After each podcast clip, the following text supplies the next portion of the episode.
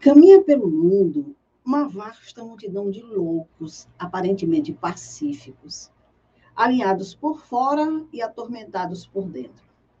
Sorriem para driblar a insatisfação. Sobrevivem sem perceber o quanto entorpecem as operações da sua vida mental a caminho do desequilíbrio e da ação relapsa. Apresentam-se felizes para o mundo no intuito de esconder a tormenta interior, preservando as aparências para se beneficiarem das vantagens da vida social. Na intimidade, não sabem prever até quando darão conta de semelhante insanidade controlada.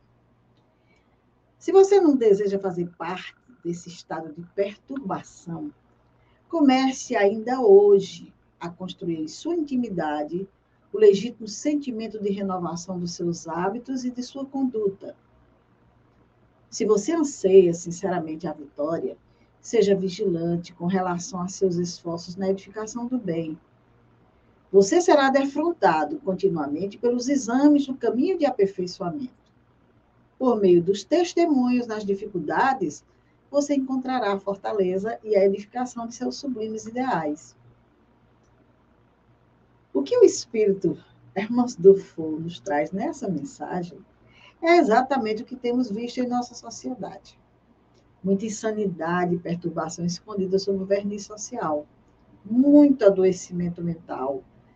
Nas redes sociais, o sorriso fácil está expresso nas postagens feitas e não condiz de forma nenhuma com a expressão da realidade.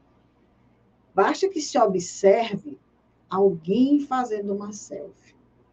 O antes, o durante e o depois.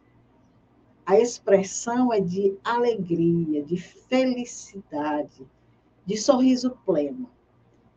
Passado aquele momento, após o clique, o sorriso fácil desaparece.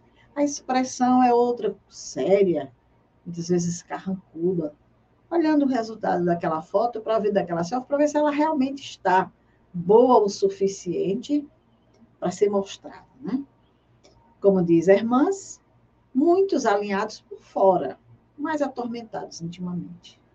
Vendendo para os olhares que os espreitam a imagem da alegria e da felicidade que não conseguem sentir seguindo um padrão imposto pela sociedade que não leva em conta o ser, a individualidade.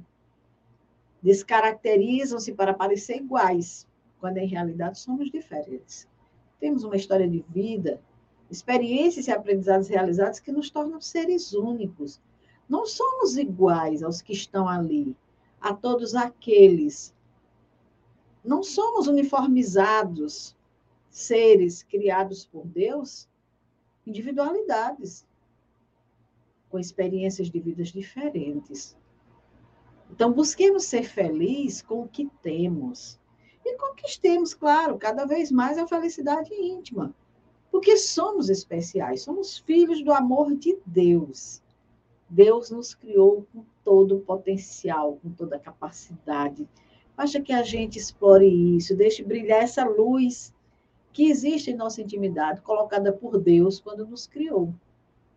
E que Jesus já nos dizia: brilhe vossa luz. Isso tudo porque todos temos luz própria.